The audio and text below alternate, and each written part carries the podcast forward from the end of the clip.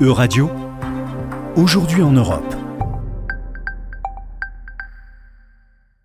Bonjour à toutes et à tous, bonjour Juliane. Commençons ce journal en nous intéressant à la question du climat? En Europe, au terme de ce trimestre, les émissions de gaz à effet de serre sont significativement remontées, dépassant même les relevés de 2018. Bonjour à tous, bonjour Laura. Oui, effectivement, la baisse des émissions de gaz à effet de serre observée pendant ces deux ans de pandémie est bien loin aujourd'hui. Dans un rapport publié lundi dernier par Eurostat, l'Agence européenne des statistiques alerte sur la quantité de CO2 rejetée au cours de la période octobre-décembre 2021. Elle signale un bond de 8% par rapport au même trimestre de 2020 et une légère augmentation par rapport au trimestre de 2019. Et comment expliquer une aussi forte augmentation, Juliane? Eh bien Laura, selon Eurostat, la reprise économique est le moteur principal de cette augmentation, une reprise particulièrement visible dans certains pays membres de l'UE, comme l'Estonie, la Bulgarie, la Suède ou encore la Belgique. Ces derniers ont connu des bons bien plus importants que les pertes enregistrées grâce à la pandémie. Cette tendance à la hausse risque-t-elle de compromettre les objectifs du Green Deal européen? Eh bien, pas selon Eurostat en tout cas, qui a déclaré que la tendance à long terme était une réduction constante des émissions de gaz à effet de serre en Europe. Pour rappel, l'UE s'est engagée à réduire de 55% ses émissions de CO2 par rapport au niveau enregistré en 1990, et ce d'ici à 2030. Un rapport qui soulève néanmoins des questions quant à la faisabilité de tels objectifs. Hein. effectivement, les données publiées lundi ne rassurent pas les ONG environnementales. Elles rappellent d'ailleurs que l'UE doit réduire ses émissions régulièrement de quelques points de pourcentage par an,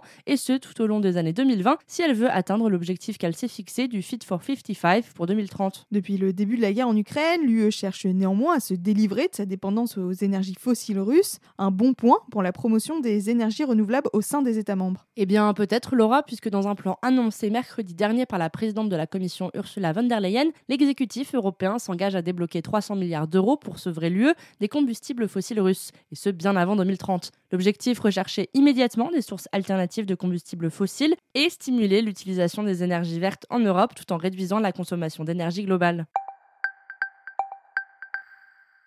Intéressons-nous à présent au droit à l'avortement en Europe. Alors que l'Espagne compte renforcer le droit à l'avortement et est en passe de devenir le premier pays européen à instituer des congés menstruels pour toutes les entreprises, le droit des femmes à disposer de leur corps reste menacé à plusieurs endroits en Europe. Oui, Laura, récemment, le cas d'une femme en Croatie a beaucoup fait parler. Cette dernière s'était vue refuser un avortement alors que le fœtus qu'elle portait présentait de graves risques de malformation. L'affaire a suscité l'indignation générale dans ce pays où les lobbies anti-avortement sont pourtant très présents. Cependant, grâce à la mobilisation de la population croate, la jeune femme est finalement parvenue à avorter mercredi dernier. S'il est légal dans une majorité d'États de l'Union européenne, l'accès à l'avortement reste difficile pour une grande partie des femmes.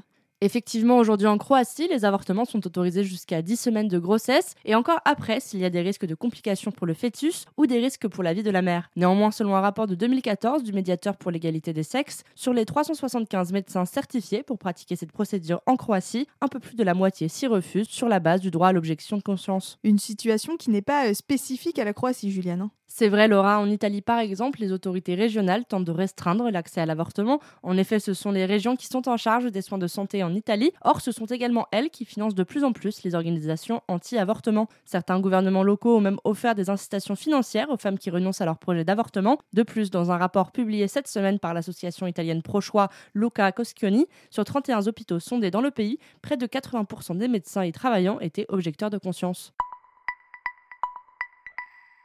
Terminons ce journal en nous intéressant au travail du Comité européen des régions. Cette assemblée consultative de l'Union européenne réunit en son sein 329 élus locaux et régionaux de toute l'Union européenne.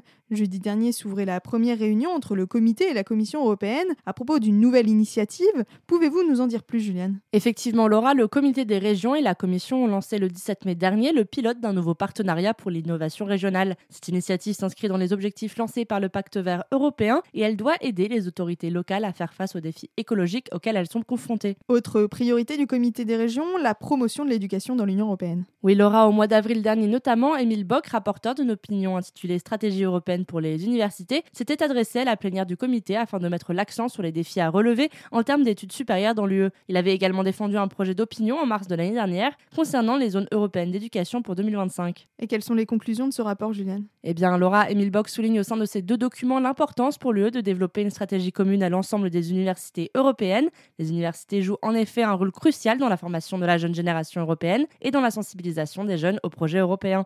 Pour rappel, 2022 est l'année de la jeunesse, l'occasion pour le comité des régions, en partenariat avec la Commission européenne, de renforcer les niveaux d'enseignement et d'innovation à l'échelle des universités européennes. Merci Juliane et merci à tous pour votre attention.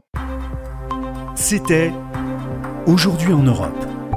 À retrouver sur euradio.fr.